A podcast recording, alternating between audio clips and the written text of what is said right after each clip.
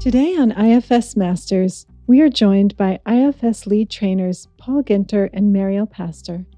Mariel Pastor is an IFS therapist, consultant, and lead trainer based in Portland, Oregon, who began her IFS journey in 1998 with Richard Schwartz. She is the principal author of the manual used in Level 1 trainings and also co founder of the IFS Telehealth Collective, a multi state group practice that brings IFS therapy online to clients while supporting the clinicians who serve them. Mariel is thrilled to bring IFS to actors, writers, and directors in a coaching and masterclass program called Character Mapping, where she helps storytellers build their characters and find themselves. Dr. Paul Ginter is a co founder of the IFS Telehealth Collective and the Center for Psychotherapy and Wellness in Kalamazoo, Michigan. As a practicing psychologist, Paul primarily draws from the IFS model in his work with a wide variety of clients and in his supervision and consultation with therapists. He has served as an IFS lead trainer for over 20 years, leading trainings in 15 different countries.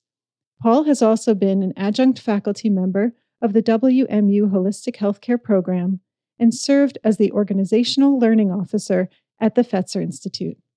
Welcome, Mariel and Paul. We're so happy to have you with us today. Thanks, Lexi and Anibal. Good to be here. Thank you. Welcome, Mariel and Paul. And thanks much for accepting the invitation to share about this interesting collective practice and how do experienced therapists, supervisors, and trainers help practitioners and therapists to grow within a self led IFS practice. Before addressing that topic, when did the two of you first met? Are there any stories or memories you would want to share?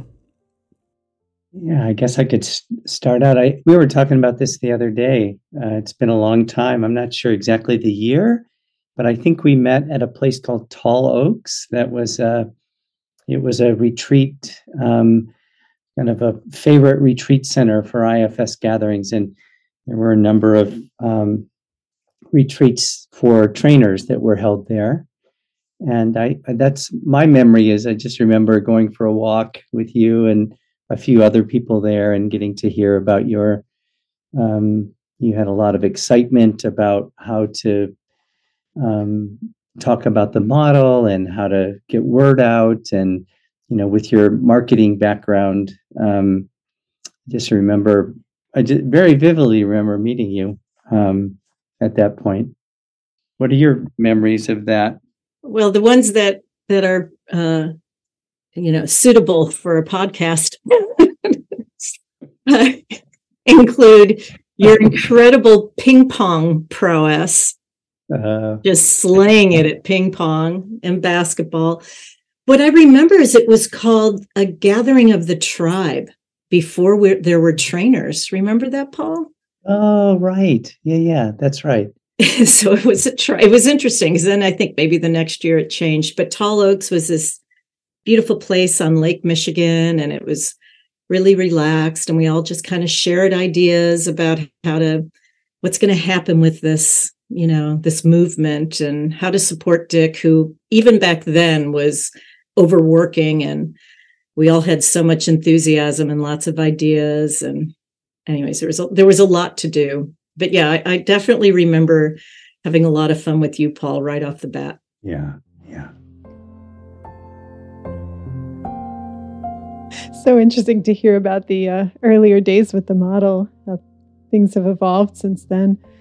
So, the two of you are the co founders of the IFS Telehealth Collective, and we're wondering if you could tell us a bit about this organization and what motivated you to start it.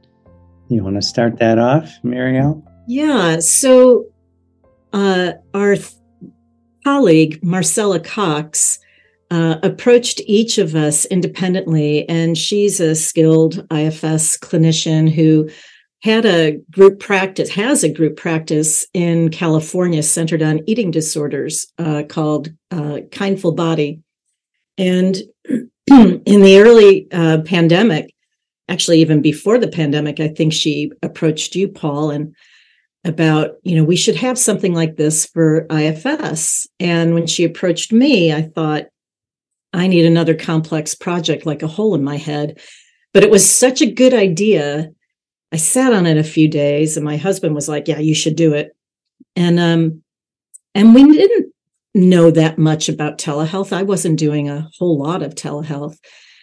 But for me, I'll say that one of my motivations was besides how hard it is to find IFS therapists and referrals and how much the model has grown, and I thought that was a really good idea, I was feeling really pulled towards how big the pandemic, how how massive of an event it was for everybody. And I felt just I wanted to do more for other clinicians who were facing the same problems as their clients. I haven't seen a lot of clients in my private practice for a while. I do mostly consultation and training. And I just felt kind of powerless. And so when Marcella approached us and approached me, and then I heard she had approached Paul, I don't even think she knew we were friends, Paul. Mm. I'm like, oh, we got to rope Paul in. and I, and so I schemed. But uh, that was some of my motivation was just feeling kind of powerless with the pandemic and but I had no idea that telehealth was going to be as much of a fixture in psychotherapy at that point anyways.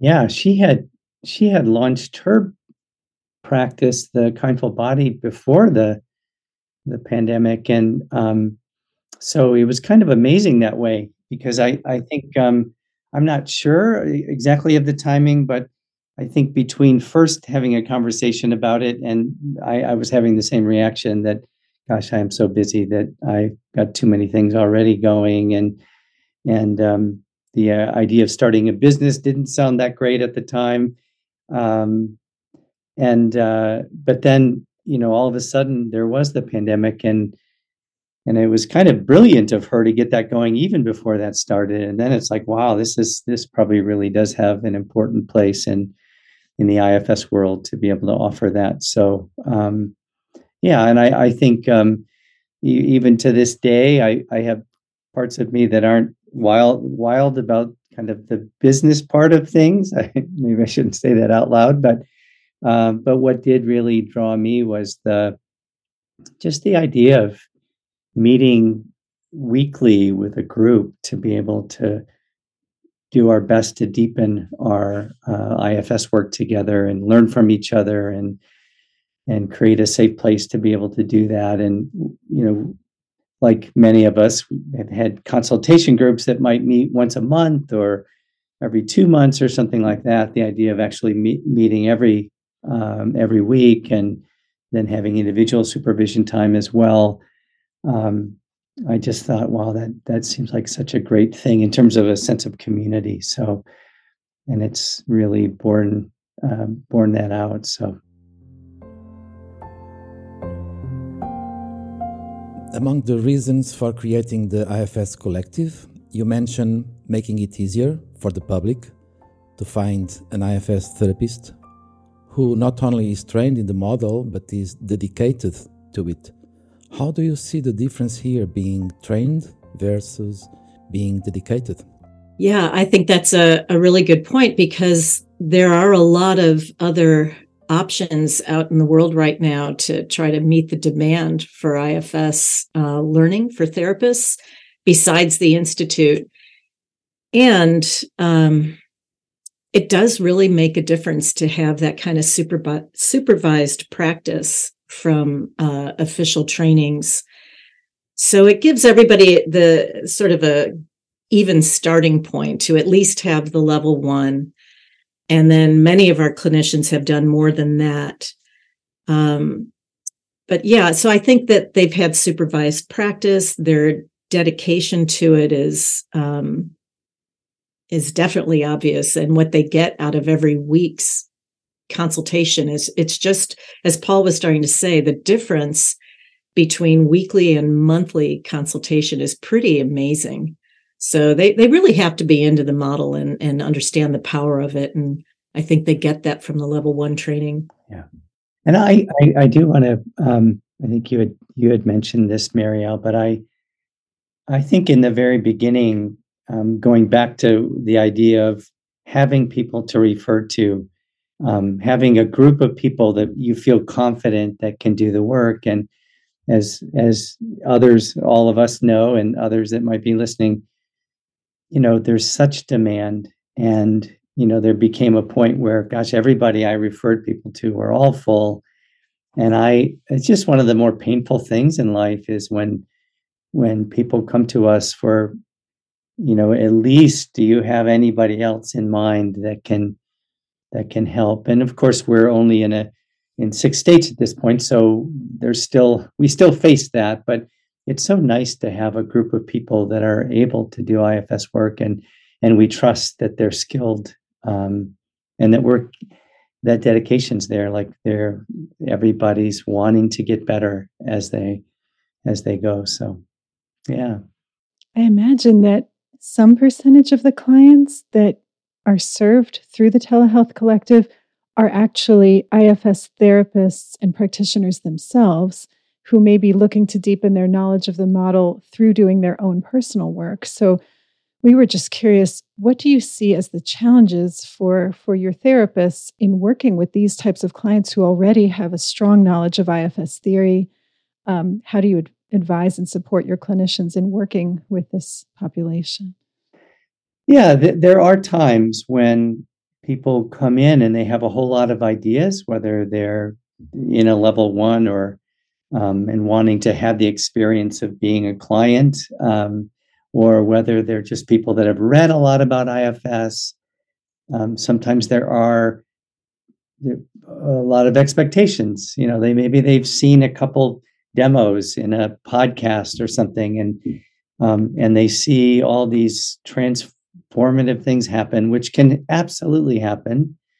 And it's also true that sometimes this work is the pace isn't like, you know, everything all turns around in a session.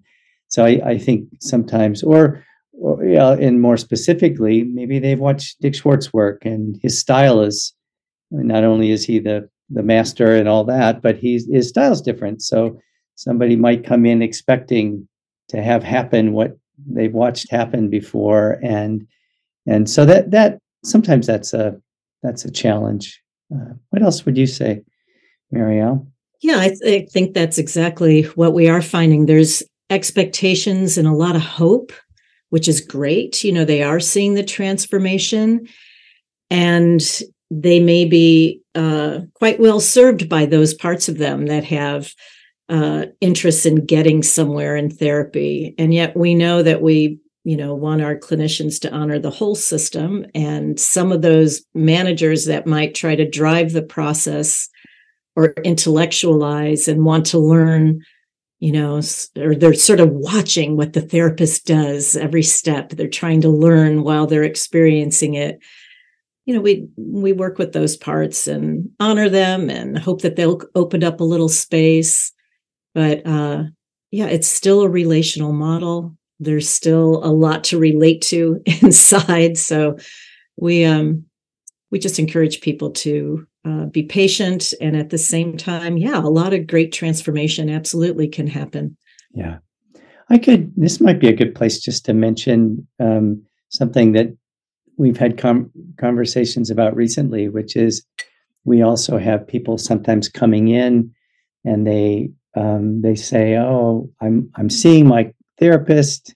I want to stay with my therapist. I just want to do my trauma work with IFS, or I want to I want to experience IFS." And so, so that's been in, it's been interesting to see more of that than um, than I think any of us have seen before. You know, every once in a while through the year, somebody is wanting to have two therapists, but that doesn't at all seem as common as what we've seen recently. And I think there there's also some impression that, you know, I'm going to be in this talk therapy with a therapist that really gets to know me and my stories and all about my life.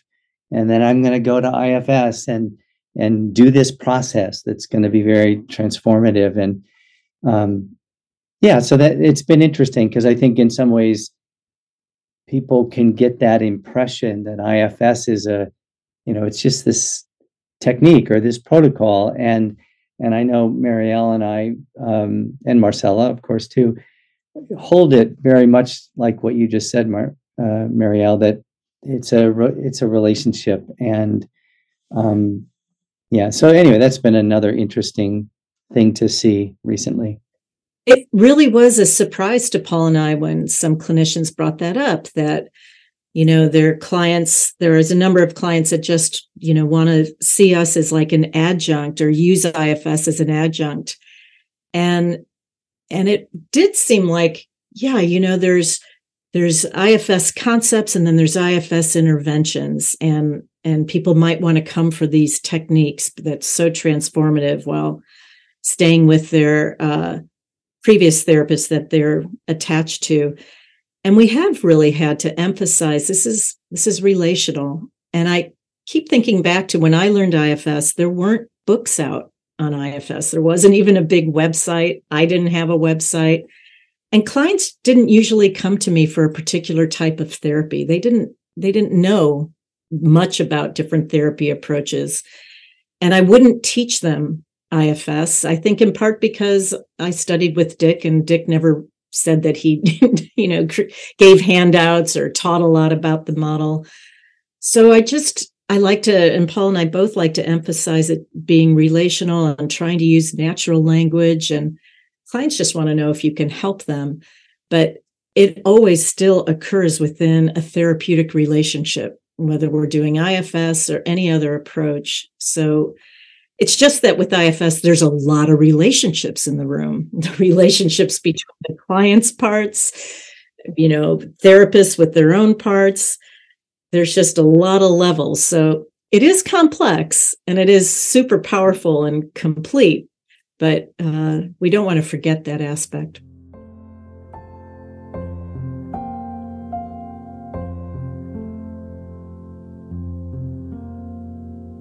Mariel and Paul, you say you wanted to create a community for the clinicians for a number of reasons. To create a more intimate, systematically sound, relational lens congruent with the IFS model, to support clinicians in crisis situations and ethical dilemmas, and to share responsibility. You also say that each clinician receives a minimum of five hours of quality IFS consultation every month. What are you learning from this amazing experience about how clinicians come to understand the model and become skilled enough to apply it to different populations? Well, I think it, it kind of harkens back to what we were just saying about um, relationship, right? So IFS is systemic, relationally systemic. So as a group practice, we really practice the model with each other. Our business practices are yeah, they're business and and Marcella's got really great skills there. Thank God. Paul and I are both very relieved. And we try to make it as relational as possible in all of our communications and our policies. Um, and we, you know, need to adhere to uh, state business rules and licensing board ethics and rules and all the things that um, you don't really deal with it in an IFS training, but we try to approach things in the same sort of you know balance and unification and uh, good communication on all levels of the system. So we back each other up. We don't expect perfection. Um, we have you know processes for uh, working with our own parts or repair. We just we do what we can to um, be consistent and congruent with the model in a business setting. One thing I might add that's kind of uh, been uh, a fun project, not not for me per se, but for somebody else on staff. We created all of our paperwork, even though it's uh, electronic health records, to be uh, consistent with the model too. So I hadn't seen that out there in the world, but our clinicians are really enjoying that as they're doing sort of the routine stuff that isn't much fun. At least that also is from an IFS lens. Yeah, I could say a few things. I, I um, you know, it's been really for me just so exciting and use the word heartening, I guess, is is um, is the fact that these groups, uh, you know, will have a particular group be together for at least six months. And sometimes when then we'll rotate between Mariel and I, and that group might even stay together for longer than that. But it, it seems like, you know, there's several things from that benefit from having consistent contact with the same people. And if one is, you know, we just have all have different things to offer and um, different kinds of wisdom to share. And there's also a, a, kind of safety that allows, as you know, it's so important uh, for people to work with their own parts as we do this work. And so that that level of safety allows for people to um, feel more and more comfortable sharing parts that are coming up. You know, I feel really, you know, there's a part of me that in this with this particular client really getting triggered and I'm finding myself really struggling with them in a particular way. And I don't, I, I think you'd say the same thing, Mariel, that we see like deeper and deeper um, ways that those kind of thing are sh- things are shared. Which, and then there's like a positive loop because then it turns out that the folks in our practice are amazingly supportive of one another. So there's like that space is like reinforced, like oh, it's safe to be able to do that. And if you could do that, I can do that. And then if I can do it, then you can. And um, so, yeah. And I think, you know, we, Mariel, you and I, I think also have a, a value in, you know, we value sharing our own parts as they come up with this work too. And so, yeah, just amazing. Um, I just think it's so great to grow like that together and the connections are real in that you know it's still on the computer uh, and i've met a number of them either they've been in trainings with me but um, it's really amazing that this feels like a close community of i don't know we have 20 some clinicians we have administrative folks but when i sh- when we show up every week it's like oh these are the people i work with it's been a great experiment and a relief that it it really was is a collective that it really was yeah. happening. Can I just say, as you say that, Mariel, I'm also um, I have images of you know Jen and Lauren and others that are that are part of our administrative staff um, who are just fabulous people.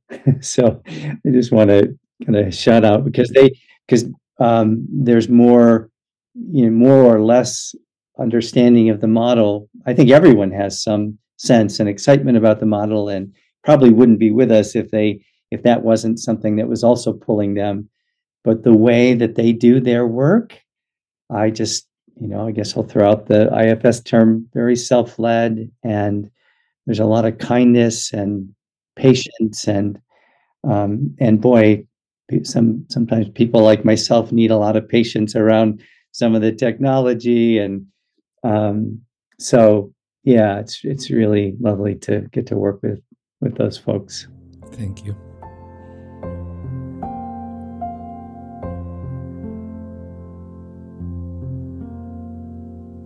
Wanted to follow up on a little tiny thing you said, Mariel, just because this question comes up in IFS trainings all the time. You mentioned that you all had converted even your electronic health records to be more IFS based, and people ask all the time what kind of things they should be putting in, let's say, their progress notes if they're IFS therapists, and how are you advising your clinicians to document after sessions? What kinds of things do you let them know to include?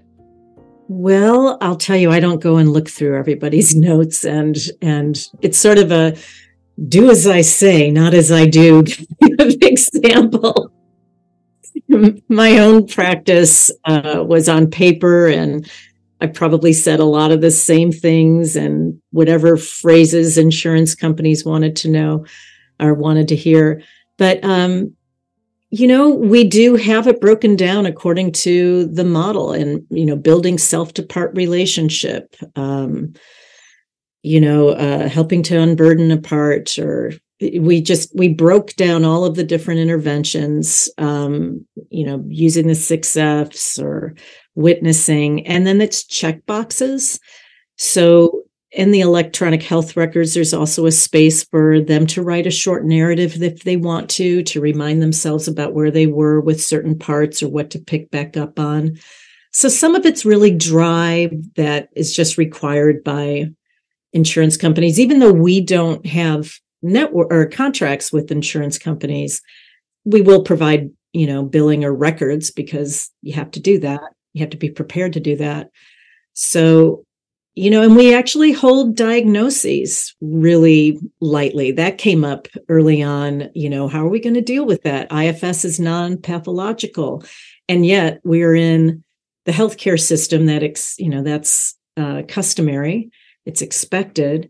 So it's it's provided some rich conversations around that. And, you know, I just the other day we were talking about it in one of my groups it's like talk to your clients about that this isn't you know a secret let's be really transparent and you know hold it lightly basically with the diagnoses anyways yeah. I'm reminded of something Dick said once, or maybe more than once in a training. He's like, Oh, don't ask me about paperwork.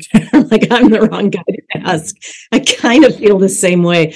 Most IFS therapists, or a lot of therapists we know, are just so heart centered. Then you have to do that stuff, you know, but part of the job. Sorry, Paul, were you going to say something? I no, I, I was just going to say it. I feel like you kind of said what I would have said, Mariel. Yeah.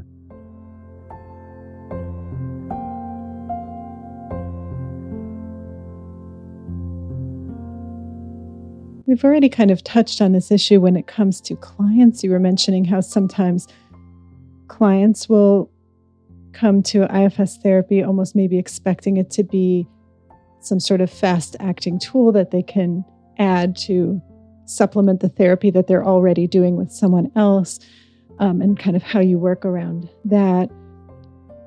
This issue, it's similar. You may not see it as much in this group practice because you're clinicians are focused on doing IFS, but but I know you've supervised a lot of people in the past. So as people who supervise therapists, a lot of us do, sometimes therapists are coming to us saying, I am already very versed in EMDR or other models, and I want to sort of add IFS as, as a tool. And you were saying the concern that you were having is IFS being seen as more as a tool and less as a relational vehicles. So I don't know if you wanted to say anything more about that for those that are supervising therapists who are coming in saying they just want to sort of mix it in a little bit. Yeah, I'm trying to think about how how I might um, what else I might say about that. I, you know, I I guess I one thing is I've known so many people that once they get into IFS, that is their frame in a way, and then all of a sudden EMDR, and which I think can be a really good tool, is seen more as a tool. And IFS, because of the framework is so relational, basically, that becomes the way they hold it. Um, yeah, yeah. It's it's also interesting. You know, we yeah we have um, people that are are clinicians. They have other skills that they may have brought in, and and I think a lot of those skills are really compatible. I think sometimes we lose track of the fact that that just ways of being present and listening. Um, even simple things like reflecting back can be such a big part of beginning to get a clear sense about which part we should uh, be with in this given moment. And so i, I think we sometimes um, we lose some of just the other kind of more general ways of working with other human beings.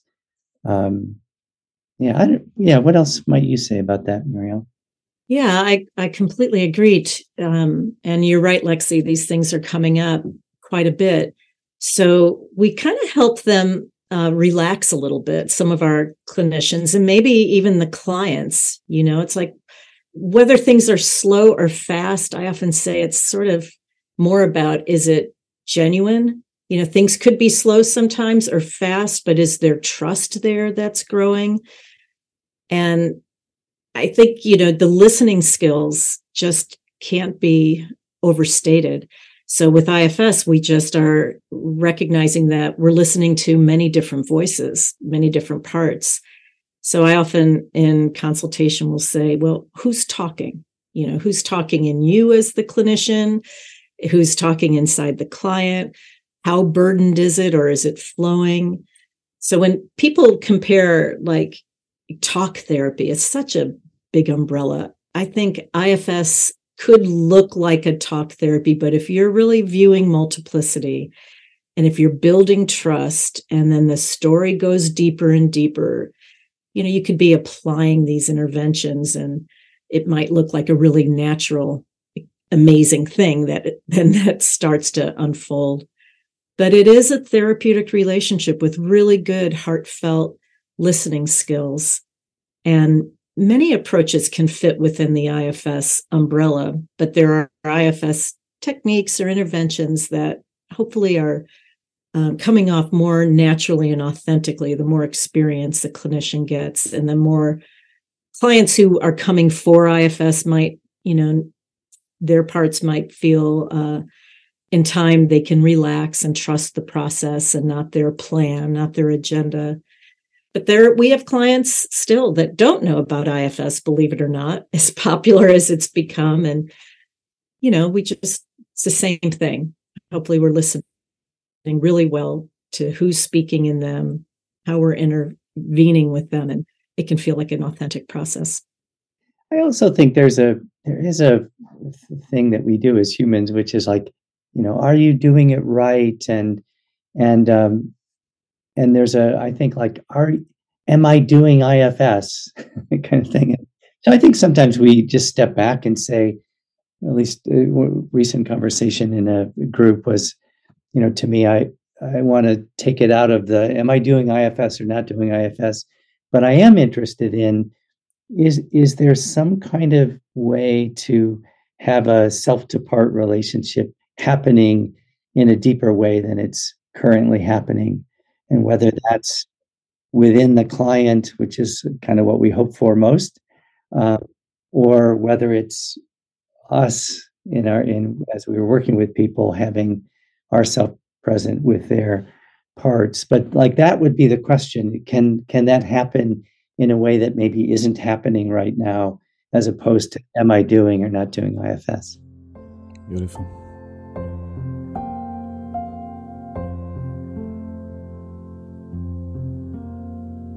That's an incredible guiding question to keep in mind almost at all moments, really. Thank you. It's true. I think one of the top questions we get from you know, new clinicians is how do you get a client in a self?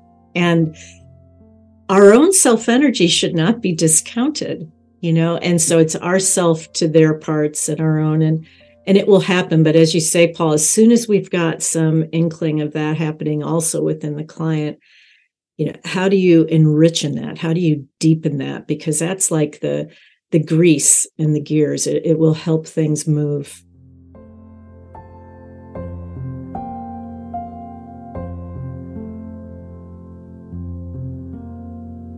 Mariel and Paul, you are saying that you often have to remind clinicians of some important fundamentals that the therapeutic relationship still matters, that they have to earn the trust of clients, protectors, that they need to work with the parts of them that want to unburden clients as quickly as they see happening in IFS demos, that they need to identify whatever may be constraining the work, their parts, client parts, external constraints, etc.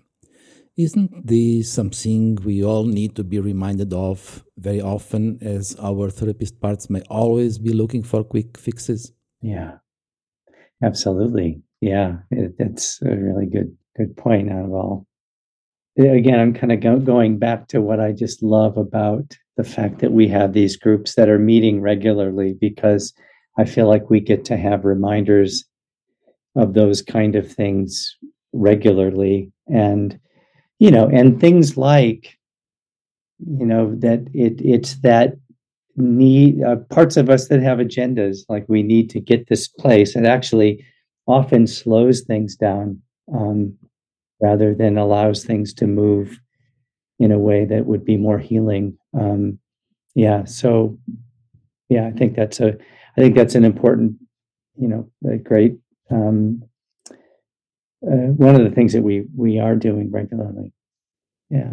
in, in addition to reminders though, because you can hear stuff as, you know, lots of times. And if it's not getting in, then it's a role play, you know, or then it's some other demo, but to really be in the, whatever the stuck point is and to experiencing it to experience it from the inside will make it a bigger difference um, yeah, I think, like you said before, Paul, people are bringing all sorts of different talents. So whether it's using art through telehealth, uh, I know a number of us really emphasize somatics a lot. So just getting the information is is good, and all those reminders you said, Anibal, and then you have to experience it too.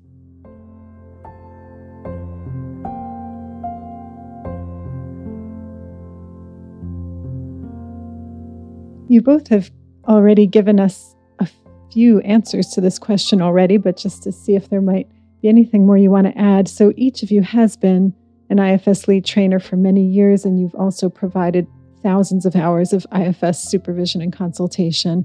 So, what practices have you found to be most effective in, in teaching the IFS model and supervising clinicians? And would you have any advice for IFS educators and supervisors that might help them better serve those that they teach?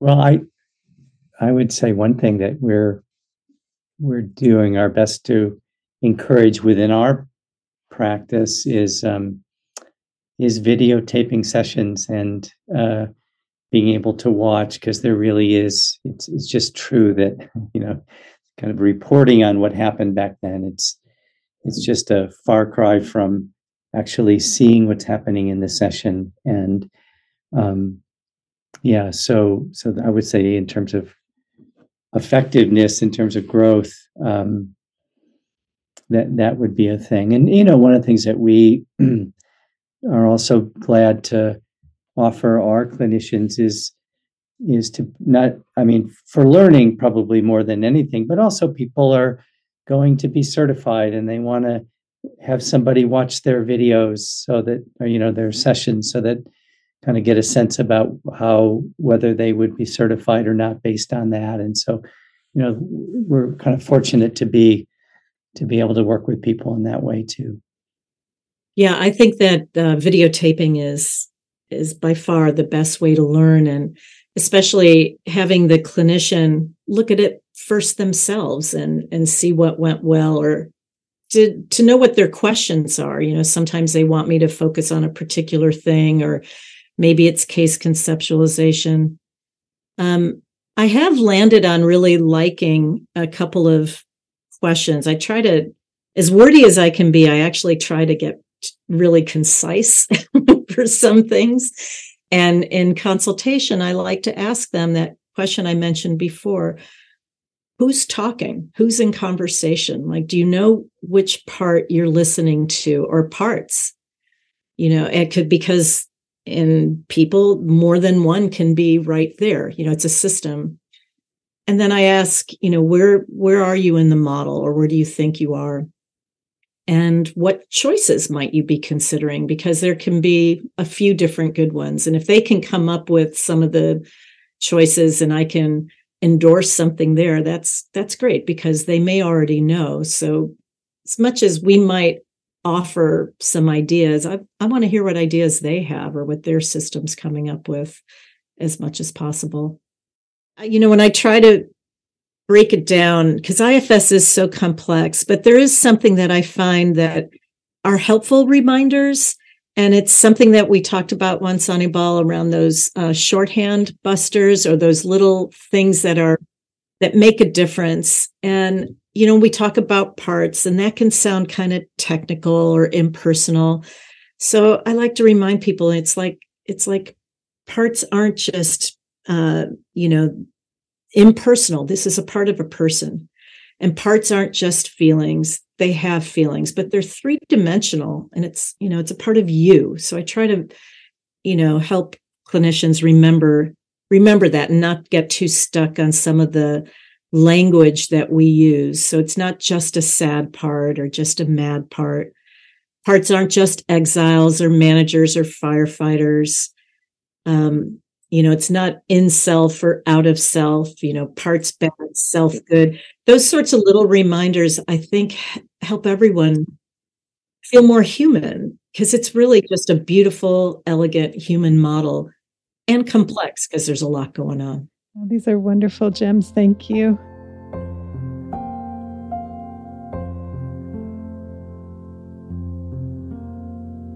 Mariel and Paul, you have shared you are preparing two new services couples counseling and IFS support groups for clients. What are the advantages you see in group work?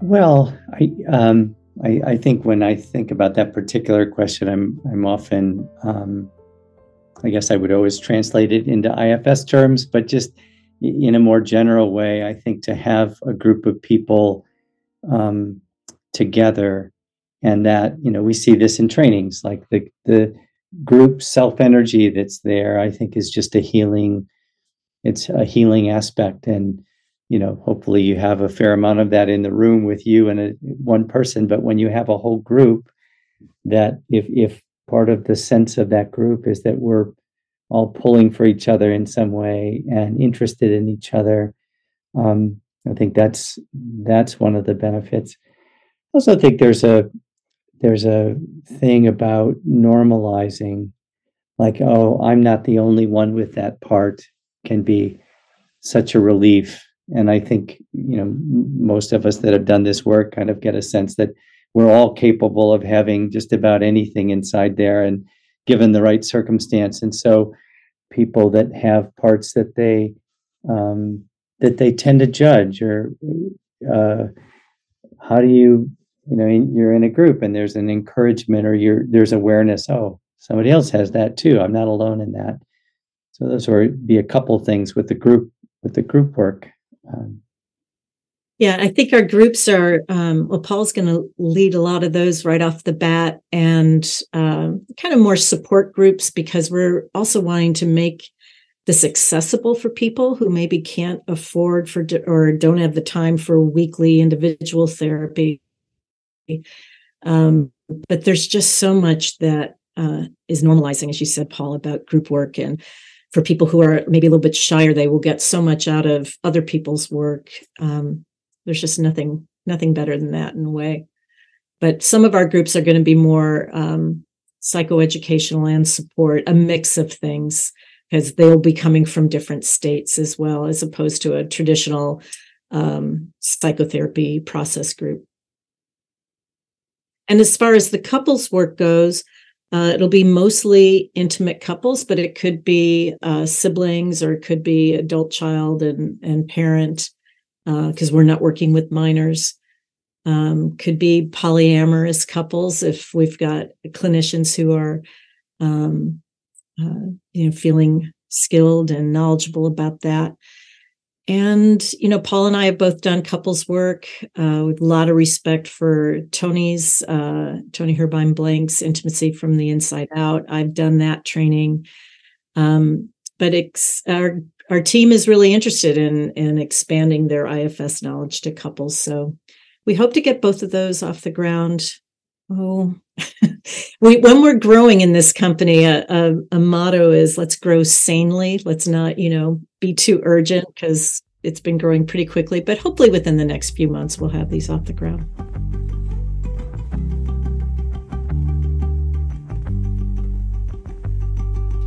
Mariel and Paul, let's hope more and more clinicians come to practice in a format like this, connected, well supported, able to discuss their cases and their lives with experienced practitioners and therapists. And thank you so much for being with us. It was a joy to be here with you and Lexi, and we hope we can keep meeting and sharing this model, our work, and our lives. Thank you so much.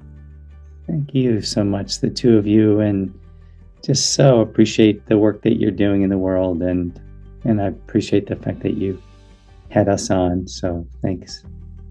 I know a lot of people on our team and elsewhere really listen to these podcasts. And so you're absolutely providing uh, a lot of those good reminders and new points of view at this on this you know remarkable but complex model so thanks for doing that i just want to say uh, one one more thing is that it's been, um, well, Anibal, for you, like it's been great to see you over the last several years doing this. But I also want to just say for Lexi, um, yeah, it's just been really fun to to watch you kind of rise and do such great things. And um, from having been in a in a level one training and work together in a training when you were a PA and and then to have you be such a good teacher and uh, in this case also a facilitator and interviewer and um, anyway so it's it's really Paul was my very first teacher so so many years ago and introduced me to the model with so much grace so much compassion and wisdom and